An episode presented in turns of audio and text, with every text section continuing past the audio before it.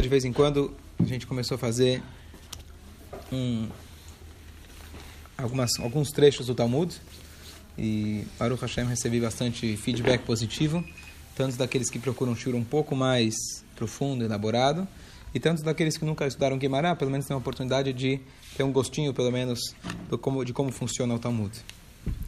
Então, eu pego trechos é, aleatórios, cada vez um assunto diferente, e hoje eu escolhi Masechet Kiddushin. Kiddushin significa santificar, certo? E quem sabe sobre o que fala Masechet Kiddushin? Casamento. Casamento. Então tem aquela famosa pergunta que uma vez perguntaram para, é, fizeram um inquérito, em que Masechet, onde está escrito as leis de casamento? Então um cara respondeu em Nezikin, em prejuízos, tá certo? O cara que bate, o cara que briga, tá certo? Outro falou que está, na verdade a pergunta era sobre o Rambam, os livros do Rambam. Outro fala, está em Nashim, tá certo? Está em é, leis de mulheres, tá certo? E outros falam que está, deixa eu tentar lembrar, em, é, em Kedushá, no Rambam, são 14 livros, Kedushá, santidade, e assim por diante. E o único que conseguiu responder era, era o, o o porque ele sabia, porque ele estudou Rambam todo dia, então é o único que sabia, porque realmente é, em que categoria entra o casamento? Mas a Torá, em primeiro lugar, coloca para gente que casamento entra na categoria de Kiddushin. Então, tanto no sentido mais abrangente, que casamento, na verdade, é algo sagrado, se a gente quer realmente observar, ver o que, que a Torá enxerga, como a Torá enxerga o casamento, então a primeira, primeira coisa é só olhar o nome que a Torá dá para isso, que é algo sagrado, algo elevado, e não é algo para ser desprezado, algo para ser tratado de qualquer forma. Mas, no sentido literal de Kiddushim, no sentido literal, não tem nada a ver com Kadosh, com o sentido que nós levamos Kadosh. Por quê? Kadosh a gente traduz como santo, mas o que significa, qual, da onde vem a origem a palavra Kadosh? Separado. Separado, muito bom. Kadosh significa algo que foi designado, separado, algo distinto, algo que está à parte. Isso quer dizer Kadosh. Então, o que acontece quando um homem ele consagra a sua esposa, é, a sua noiva, ele na verdade, ele na verdade está consagrando, significa que ele está designando ela que a partir de agora ela é exclusiva, ela é dele, ela é separada de todos os outros homens e agora a partir daquele momento ela se tornou kadosh, no sentido não de também de Kadosh, de santa, sagrada, mas no sentido de separada, designada, exclusiva, e agora ela é já uma Eshetish, uma mulher que é uma esposa, e ela não pode agora se casar e etc., como qualquer outra pessoa. E não só que ela não pode, Caso chegue alguém, uma segunda pessoa, como acontece, como a Mará traz inúmeros casos, situações, cenários, se chega uma segunda pessoa depois que a mulher já recebeu, por exemplo, o anel, e o marido falou, Aret Mekodesh Eli, você está consagrada para mim, o segundo que chegou e fez isso com a mulher, ele não fez absolutamente nada. Não existe um segundo casamento para uma mulher que está casada. Existe, Deus nos livre, um relacionamento proibido. Mas se alguém chega para uma mulher casada, dá um anel, você está consagrada para mim, ai, poxa, talvez precisa de um get. Não, não precisa de nada. Ele não fez absolutamente nada. Porque a partir do momento que ela está designada para ele, ele, ela já é exclusiva e não tem como você desfazer isso, a não ser no método que a Torá deu para gente, get, etc., com todas as leis que get envolve. Então, isso significa Kiddushim. Aí, na verdade, essa é a origem do Kadosh que a gente... Esse é o sentido, na verdade, essa é a origem daquilo que a gente considera Kadosh, santo, sagrado, etc. O que é um tefilim, que ele é Kadosh? Um tefilim, enquanto não foi escrito, não tem lá o nome de Hashem, etc., ele é qualquer pergaminho. A partir do momento que eu escrevi o nome de Hashem, ele se destaca, ele se tornou exclusivo. Por isso ele é chamado Kadosh. Os anjos que a gente fala todo dia, eles dizem Kadosh, Kadosh, Kadosh. Hassidut, Kabbalah explica o que significa, eles falam que Kadosh, Hashem é Kadosh. Eles reconhecem a, a, a, elevação de Hashem, a exclusividade de Hashem. Eles reconhecem quão elevado ele é, quão distinto ele é. Para nós, às vezes Hashem, entre aspas, pode, não parecer irrelevante, pode não parecer nada de especial. A gente pode deixar de reconhecer aqui do chá a santidade. Eles reconhecem a santidade de Hashem, eles falam, uau, como Hashem ele é distinto, como ele é exclusivo, como ele é além de tudo que a gente conhece. Certo? Ok? Então, isso é o nome da Masechet Kiddushin.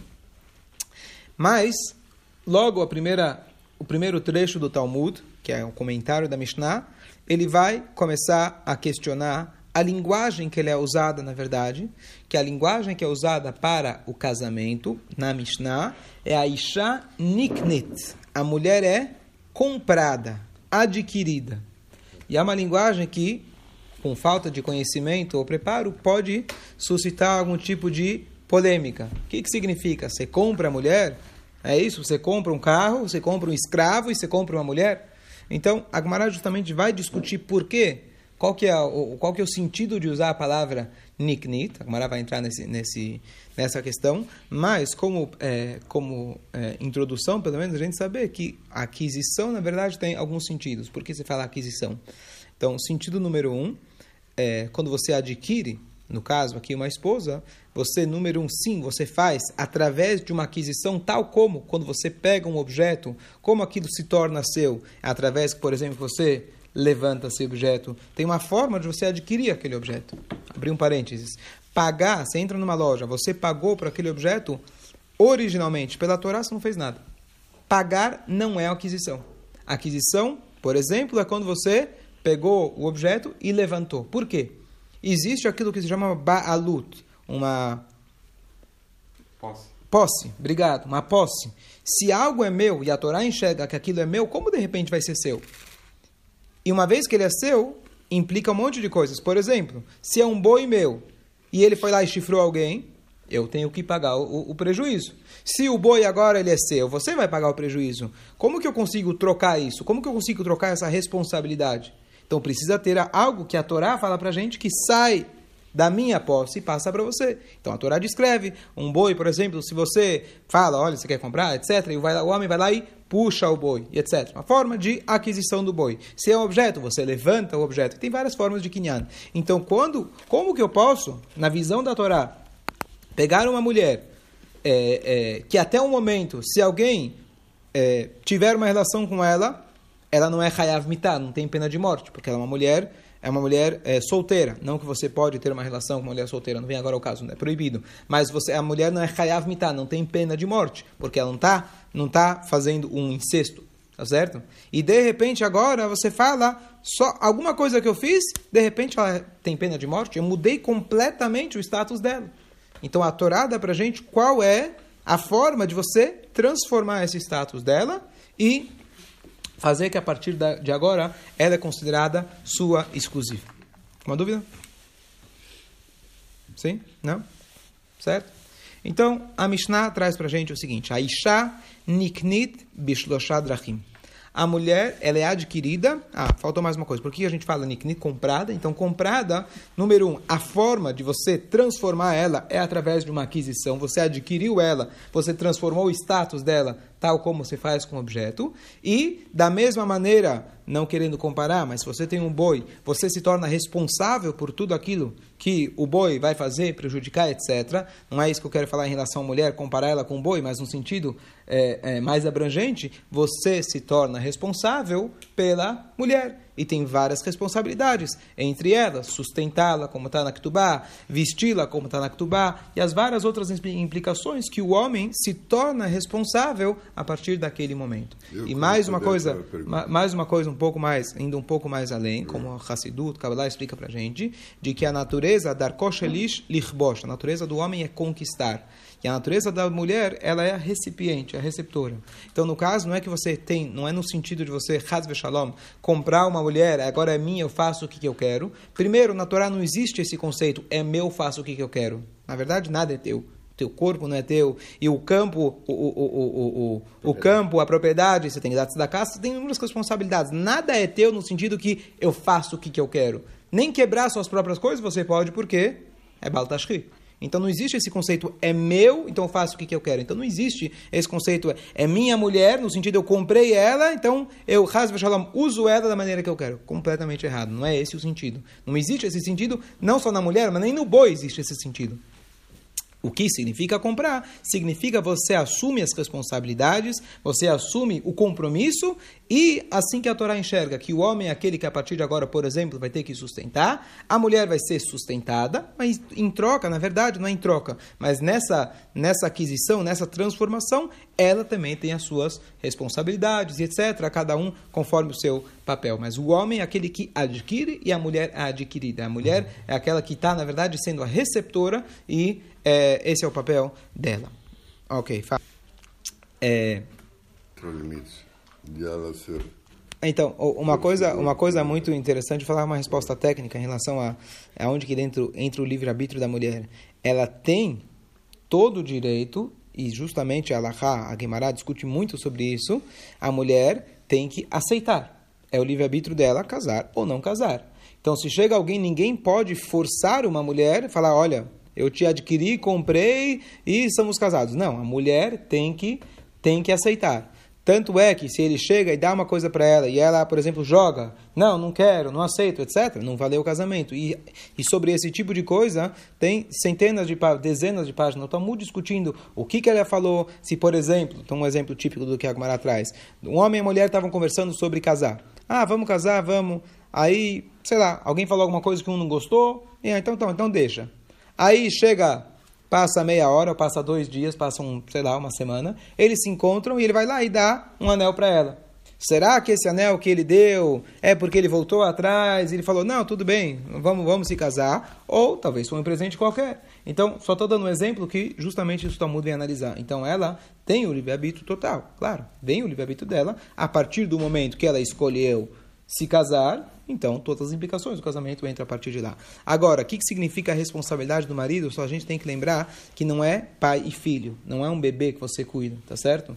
Então, quando a gente fala Zaharu Nekevá Barata Otam, Deus criou macho e fêmea, Deus criou o homem e a mulher. Então, existe uma troca aqui.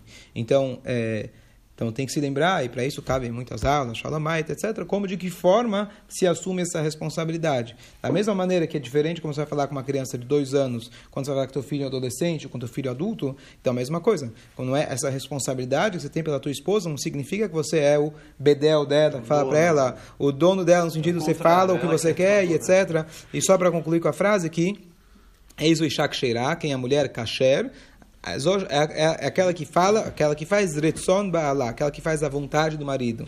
Então a visão talvez machista, interpretação machista errada, significa, ó, tá vendo? Tá escrito aqui na Gemara, quem é boa mulher faz tudo o que eu quero, faz a vontade do marido. Não. Faz a vontade do marido significa que ela cria a vontade do marido, significa que ela incentiva o marido. Essa é a mulher que cheira, certo? É, ok, vamos voltar aqui. Só corrigindo, onde eu falei incesto, a palavra era adultério, tá? Muito bom, escolher. É, então a Mishnah fala aqui, Aisha Niknit, a mulher é adquirida, Bishalosh Drachim, de três caminhos, em três formas diferentes. Vekonai Tatsma, e ela se adquire, ou seja, ela se divorcia, ela pode se distanciar, Bishtei Drachim, de duas formas. Vamos falar as formas que ela é adquirida. Niknit Bekes, ela é adquirida com dinheiro, Bistar com o documento, o bebiá e com o relacionamento íntimo. É cada uma delas mutuamente exclusiva. Mutuamente se fala, é cada uma delas exclusiva. Ou seja, ou assim, ou assim, ou assado. Se é de Como, jeito, não é do outro. Não precisa ter o outro. Ou seja, uhum. kesef significa, já vou adiantando, quando você dar algo de valor para a mulher. Falando, Areat Mekudesh Li, Betabat, Zokidat Moshe Israel. A segunda é um documento. Você escreve um documento, você está consagrada para mim. E a terceira é através do próprio relacionamento. Então, se alguém teoricamente, apenas teoricamente, fala: Olha, eis que você é consagrada para mim, Bebiazu, através desse, desse relacionamento. E eles se reúnem na frente de duas testemunhas.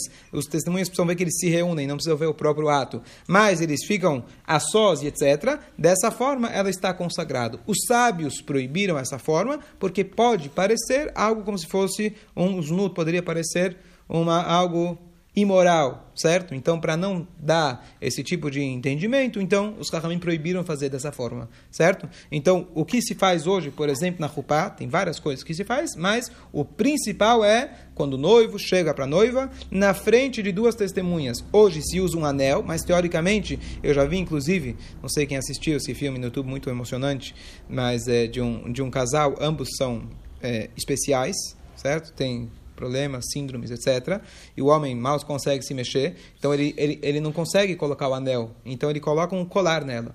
Então, com muita dificuldade, inclusive, ele fala ali e coloca um colar, que é muito mais fácil colocar um colar do que o anel. Ele não tinha a motricidade, né? não tinha a habilidade de conseguir colocar o anel. E vale 100%.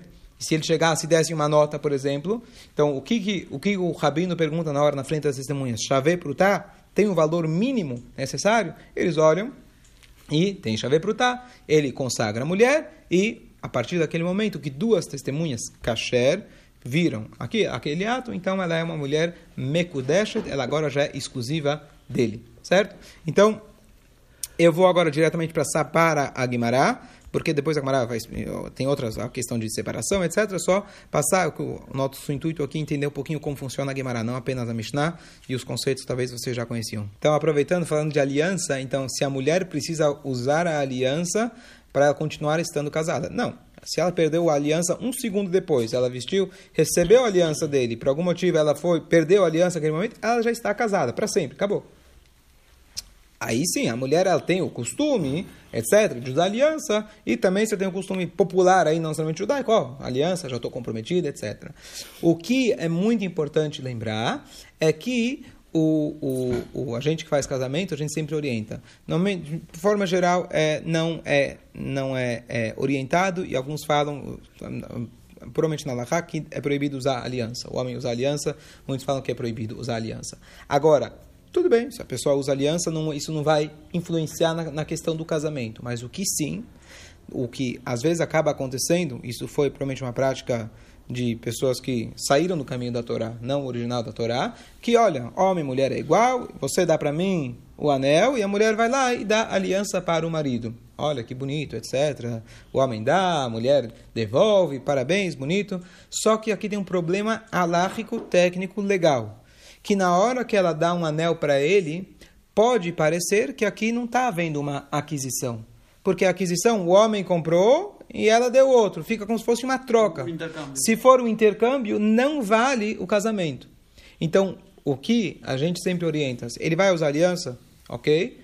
Mas não faz isso na hora da roupa. Você não vai dar aliança na hora da roupa, porque pode levantar um problema técnico alárrico na hora que ele, ela devolve a aliança, devolve, dá uma outra aliança para ele, isso levanta um problema alárrico sério. Então, você quer usar aliança, uma questão à parte. Mas, na hora do casamento, na hora da rupá, não faça isso perante as testemunhas, que isso pode levantar um problema alárrico muito sério. Mas se quiser usar depois, pode. Não, se quiser usar depois, tem uma gravação no YouTube do Rabino Shammai, que ele fala claramente que é proibido o homem usar aliança. Eu certo? Hã? Porque é um adorno, adorno feminino, certo? Ah, ok. É, vamos lá. Podemos passar adiante? Uhum.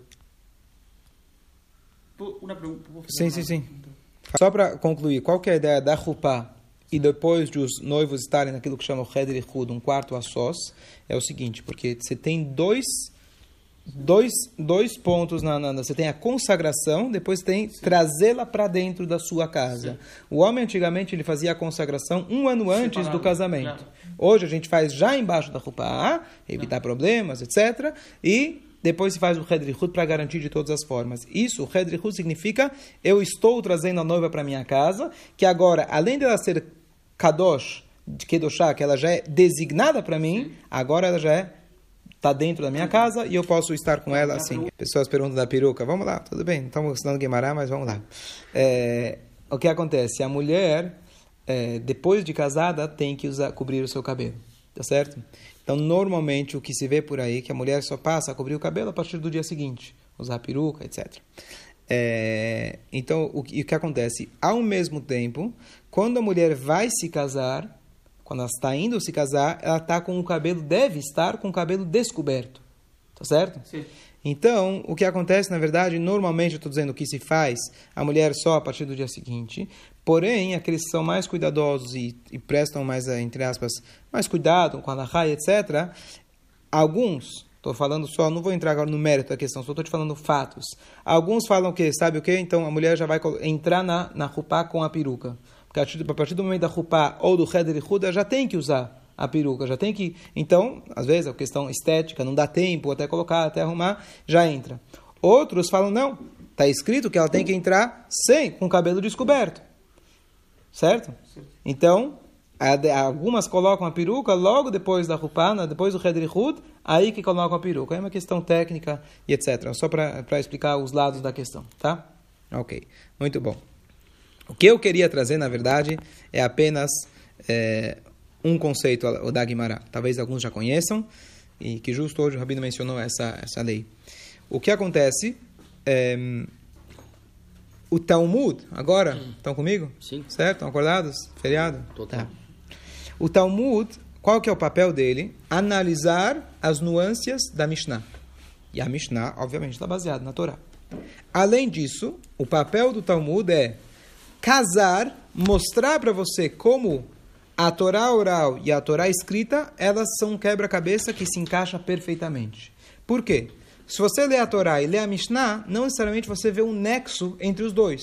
Ah, a Torá fala que tem que amarrar no teu braço. E a Mishnah chega fala como que é o tefilim. Ah, peraí, da onde você tirou isso? Da onde você me, da onde você concluiu? Então a Gemara fala para você, mostra para você o link entre a Torá oral e a Torá escrita. Da onde veio cada uma dessas coisas? Porque quando Deus deu a Torá escrita, ela deu codificada. Os, a Mishnah ela vem descodificar. Mas às vezes você não consegue saber fazer a descodificação. Você vê, você vê a Torá, você vê o código e você vê a interpretação do código, mas qual que é o nexo? Então, esse é um dos papéis principais do Talmud. Então, eu só vou pegar um exemplo.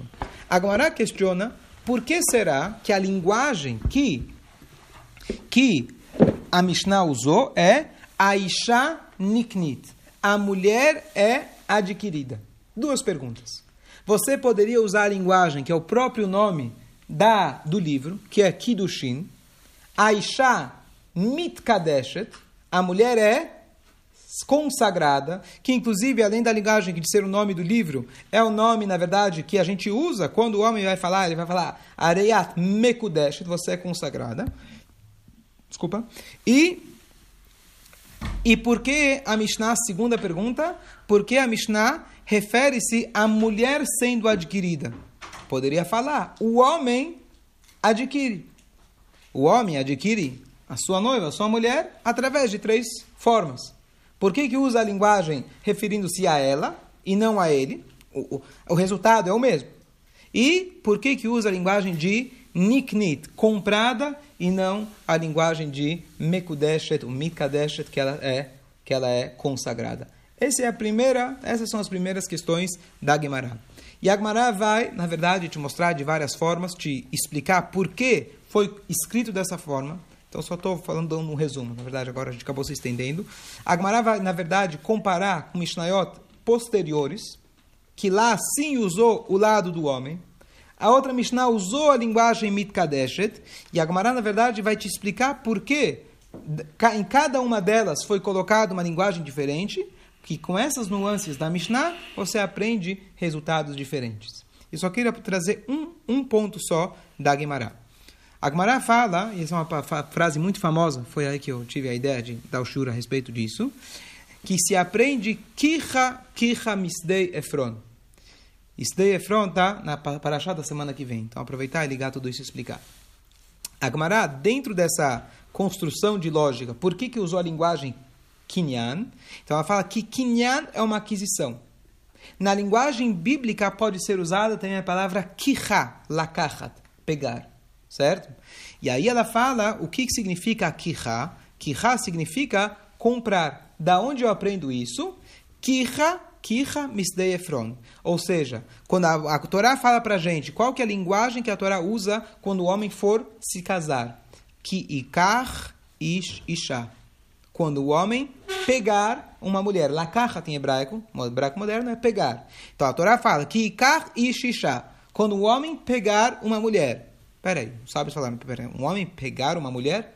O que significa pegar uma mulher hoje? O sentido mais é, vulgar de pegar uma mulher é totalmente diferente. O que será que a Torá quer dizer quando o homem pegar uma mulher? De que forma ele vai pegar essa mulher? A Torá não, não colocou explicitamente. A Torá não fala, eis que o homem deve falar para sua esposa,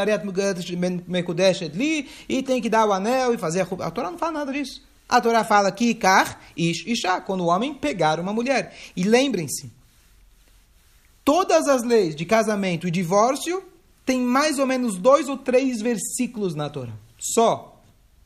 Todas as leis do casamento, que é uma coisa que tem implicações eternas, eventualmente. Uma mulher que, Deus nos livre, tem um relacionamento extraconjugal, o que vai ser com o filho? Tem é, efeitos eternos. E por isso que a gente sempre pergunta, poxa, por que, que a Torá repete tanta as histórias do Eliezer com Yitzhak? Por que a Torá conta tanta história de, é, é, do Beit HaMikdash, do Mishkan, etc.? Imagina, todas as leis do casamento e divórcio são dois ou três versículos. Pum, acabou.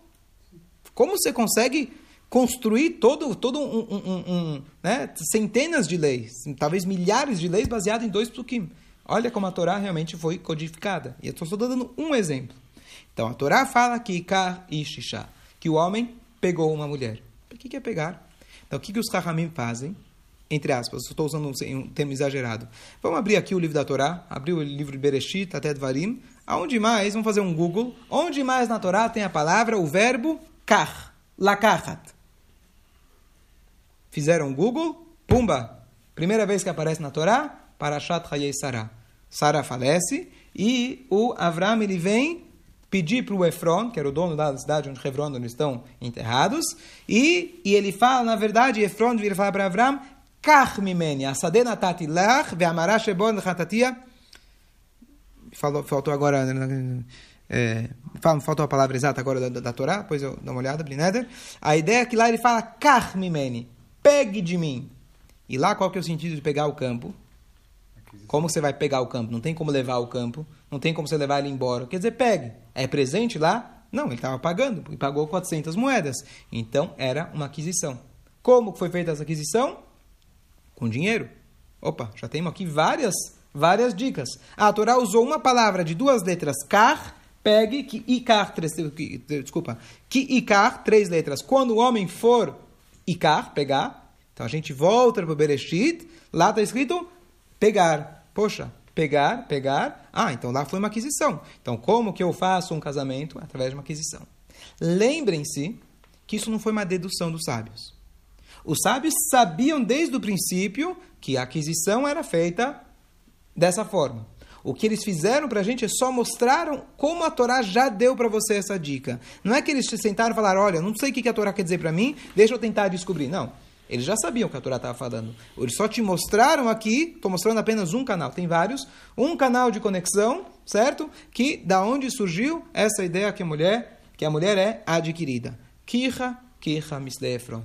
E aqui tem uma, uma frase popular que a Gemara pergunta, Kesef menalan. A Gemara pergunta, Kesef, da onde eu sei que uma mulher pode ser adquirida de Kesef, com dinheiro? Então a Gemara responde, Kicha, kicha misdefron aprendo a palavra kiha, que está aqui, lakacha, do verbo pegar, que está no nosso contexto. Kiha, que está no contexto de Efron, e dessa forma eu entendo que aquisi, pegar significa uma aquisição através de dinheiro. Então, às vezes a pessoa vira e fala, Rabino, Kesef Menalan, da onde eu vou ter dinheiro? Está ruim a Parnassá. O que, você responde para ele? Não se preocupa. Kiha, kiha, misdei Efron certo? Já está aqui a resposta na Guimará, que a Guimará já perguntou que é Sef Menalan, de onde você vai conseguir dinheiro, certo? Na verdade, a, a tradução é de onde eu aprendo dinheiro, mas as pessoas falam que é Sef Menalan com uma, uma frase popular.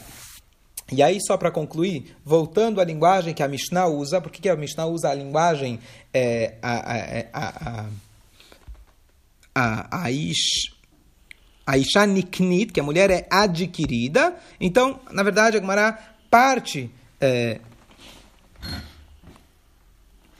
A Gemara fala: olha, não vou entrar agora no assunto, mas depois eu vou te mostrar que a palavra kar, o verbo kar, às vezes ele é substituído pela palavra kinyan, que é uma aquisição.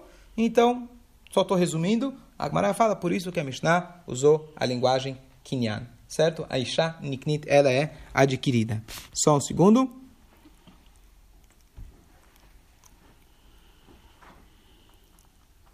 Ok. E agora depois vou explicar quais são as implicações disso. Então, aqui o que, que na verdade eu queria só trazer um, um, uma das formas de ensinamento que isso se chama uma não é exatamente aqui o exemplo, mas Gzerah Shavá. Significa quando eu tenho duas palavras na Torá, uma ensina sobre a outra. E não é o exemplo perfeito que isso não é uma Gzerah Shavá é, propriamente dita, mas é um dos métodos como a Torá funciona. A Torá usa a palavra uma vez num contexto, a outra vez em outro contexto, E uma vez que você entende num contexto, isso te ajuda para o outro contexto. Pergunto a vocês, desafio, qual é a implicação prática para nós? Que para a gente, você abre o Shulchan você já sabe como tem que fazer o casamento. Para mim, teoricamente, não importa toda essa discussão. Qual que é a aplicação prática, além de, poxa, que curioso, que legal, etc. O que, que eu posso deduzir de tudo isso que a gente falou? Agora, um desafio para vocês. Só repetindo o que vocês falaram, talvez as possíveis lições práticas para gente. Número um, casamento é um investimento. Não um investimento para falar, opa, vou casar com uma mulher rica e vou poder fazer uma sociedade com o sogro, não nisso. Mas da mesma maneira que cá, como você falou, exige da pessoa para você pegar o dinheiro que é o resultado de todo o teu esforço, a Torá talvez está te ensinando, dando uma dica para você que no casamento você tem que se esforçar, você tem que estar tá sempre se empenhando. Ou lembrar também que Hashem é nosso é o marido, Hashem é a esposa, que a gente também tem, Hashem nos comprou, ele é responsável por nós. É, só queria trazer mais dois pontos. É, isso que você falou, de que Hashem é responsável por nós, a gente sabe que hoje é proibido a poligamia. Quem fez essa lei foi o Rabbeinu Gershon Meoragolá, famoso sábio, faz mais de mil anos. E as pessoas reclamam, estão felizes, cada um com suas piadas, etc. Olha que interessante, ele fez mais uma regra famosa, que é a mulher só pode ser divorciada se ela aceitar. Teoricamente, se o homem, que foi aquele que adquiriu, ele falou: Bom, agora eu quero me divorciar. Ele chega, entrega para a mulher, queira, não queira, está aqui o divórcio, tchau. Não, ele falou: o divórcio só vale se a mulher aceitar. O apelido desse Rabbeinu Gershon é Meor Agolá, a luz da galuta, a luz do exílio. Por quê? Olha que interessante, olha como é profundo. Além do sentido literal que ele fez, que ele ajudou as pessoas, isso foi bom para os casamentos, etc., é, porque ele mesmo tem a história dele, que era casado com duas mulheres, uma delas traiu a confiança dele, etc. Não no sentido literal, mas a confiança dele, tudo um problema, então ele decretou. Mas olha que interessante. O que ele fez foi o seguinte: Hashem é o nosso marido, conhece essa explicação? E nós somos a esposa. Eventualmente, alguém pode chegar, Hashem poderia falar: Olha, eu escolhi vocês como povo judeu, como minha esposa. Mas sabe o que? Passaram-se os anos e eu conheci uma outra mulher eu conheci um outro povo que também é merecedor e, e, e pronto. E, então, além de vocês, Ashai Bacharban Mikolamim, eu agora vamos acoplar mais um povo a vocês. Durante o Galut, certo? Infelizmente, talvez a mulher não se comportou adequadamente, o nosso povo, talvez a gente teve as nossas falhas. Então, o que Rabino Gershon falou? Deus, número um, você só tem uma mulher. Bom, então Deus talvez pode falar, sabe o quê? Só posso ter uma? Eu divorcio você e caso com outra. Não, não, não, não. Você só pode divorciar se a gente aceitar. E por isso que ele é chamado Meora Golá, a luz do exílio. Que mesmo ao longo do exílio, ele protegeu a gente de forma lárgica, que Deus inclusive fala que ele cumpre as leis da Torá, que são decididas aqui embaixo, e dessa forma ele garantiu que Hashem nunca nos vai trocar por outra pessoa, ou número um, não vai escolher alguém, vai ser exclusivo nosso, e Hashem nunca vai trocar a gente, Shalom, para outro povo, tal como em algum momento ele ofereceu para Moshe Rabbeinu, olha, vamos começar do zero, começar uma nova mansão com você. Não, ele, ele, ele, se, ele tornou isso que impossível que Hashem faça. Então, e por isso ele é chamado... Caso, começava com, com Moshe, não com outro... Com um... Não, tudo bem, só estou dando um exemplo. Então, ele garantiu, ele garantiu que Hashem nunca vai nos trocar por qualquer outra pessoa. E só para concluir, mais uma coisa extremamente profunda na análise da Gemara, mas só para dar um gostinho. sei que a gente está se alongando, mas acho que quem gosta de Gemara vai apreciar. Existe uma análise profunda do Rogachov Ergoin, que esse Rogachov Ergoin, ele é chamado um grande viveu no século passado, ele, ele conseguiu, na verdade, enxergar, tinha uma visão extremamente profunda e revolucionária na Torá, que ele enxergava, por exemplo, aquilo que hoje talvez é um pouco mais conhecido, que todas as discussões entre Beit Shammai e Beit Hillel, na verdade, é uma só. Ele consegue enxergar tudo, toda a Torá como um todo, como, como assim, uma visão mais profunda que engloba. Então, ele faz uma análise, o que é o casamento? Será que a aquisição é uma aquisição que o homem faz momentaneamente e a partir de então ele se torna responsável? Ou, na verdade, a aquisição é algo contínuo. Que a cada instante que o homem está casado com sua mulher, a cada instante está se renovando aquela aquisição que ele fez inicialmente. Isso, inclusive, tem implicações práticas na Allahá. É, então, basicamente, uma vez chegou alguém, não sei se foi para ele ou ele chegou para alguém, a história é que um cara que já era casado, ele falou, alguém virou para ele muitos anos e falou, Mazaltov. Ele falou, Mazaltov por quê? pelo teu casamento. Ele falou, desculpa, eu casei faz 45 anos, estava o quê? Ele falou, não. A cada instante está voltando e renovando o seu casamento. E tem aqui mais essas análises, mas isso lembra também no nosso casamento com Hashem, para complementar, de que o nosso comprometimento de Hashem, quando a gente fala que Hashem escolheu o nosso povo e nos deu a Torá, o que, que a gente fala? Noten na Torá. Todo dia ele está dando a Torá. Bechol yom e o benecha. Cada dia você tem que se renovar e saber que a Torá está sendo dada literalmente novamente a cada dia. Imagina você olhar para tua esposa, tua esposa olhar para o marido, saber que ah, primeiro dia lua de mel, primeiro mês está tudo tranquilo, depois começam as brigas, né? Primeiro quebra o prato, depois quebra o copo, depois quebra o pau, tá certo? Então, assim infelizmente pode acabar acontecendo, né? Antes do casamento era metade, depois que eu casei eu não sou nada, né? Então, Conhece as piadas? Nossa, tem a lista grande de casamento, tá certo? Que, casamento judaico, já vem? Avenida, Avenida Paulista. É, começa no. Como que é? Na, no começa no, termina na consolação. Na consolação. Então, tá certo? Com todas as piadas, mas olha que lição bonita também desse conceito da aquisição, que é uma aquisição constante, é que não tem essa foi lua de mel, que apesar, além disso, não tem, isso é um conceito goi, lua de mel, etc. Mas é, é, a ideia é que a cada instante você está renovando o seu compromisso legal com a sua esposa e, portanto, você a cada instante pode aproveitar e se renovar. O marido que você foi ontem, a mulher que você foi ontem já não é o mesmo. Hoje você está, além dos cabelos brancos, a barriga que mudou, etc. Não. Você é uma nova pessoa, uma nova oportunidade, um novo momento de você se renovar e a cada dia renovar o seu compromisso, renovar o seu comprometimento, renovar a sua personalidade, se refinar a cada dia para cada dia ter um casamento melhor.